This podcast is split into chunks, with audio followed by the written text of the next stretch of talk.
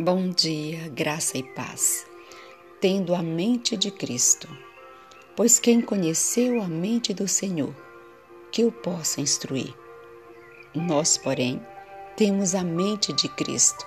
1 Coríntios 2, verso 16. Quando o homem se converte pela verdade, prossegue a obra de transformação do caráter.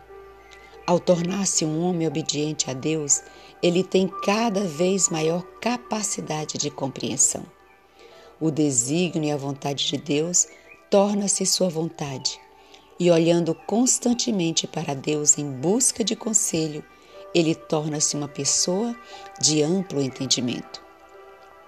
Há um desenvolvimento geral da mente que é colocada sem reserva sobre a orientação do Espírito de Deus. Isso não é educação unilateral, que se desenvolve em um caráter unilateral, mas é revelado um caráter desenvolvido harmonicamente. Fraquezas que se têm manifestado num caráter vacilante e destituído de poder são vencidas, pois a constante devoção e piedade leva o ser humano a tão íntima relação com Jesus Cristo, que ele adquire a mente de Cristo.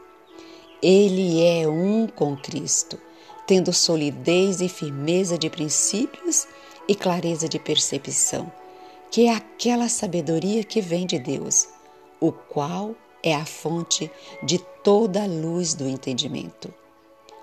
A graça de Deus, como o sol da justiça, tem incidido sobre a alma humilde, obediente e conscienciosa fortalecendo as faculdades mentais e de maneira mais surpreendente, tornando os que almejam usar suas capacidades no serviço do Mestre.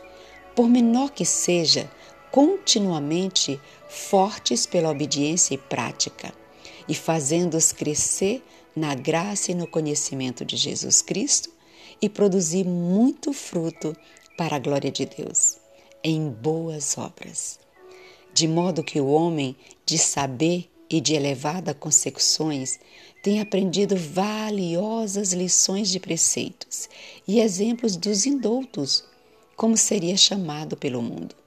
Se pudessem ter, porém, uma visão mais profunda, veria que estes obtiveram conhecimento na escola mais graduada, isto é, a escola de Jesus Cristo. A exposição da palavra de Deus é seguida por notável abertura no fortalecimento das faculdades humanas, pois a revelação da palavra de Deus é a aplicação da verdade divina ao coração, purificando e aprimorando a alma pela atuação do Espírito Santo. Amém.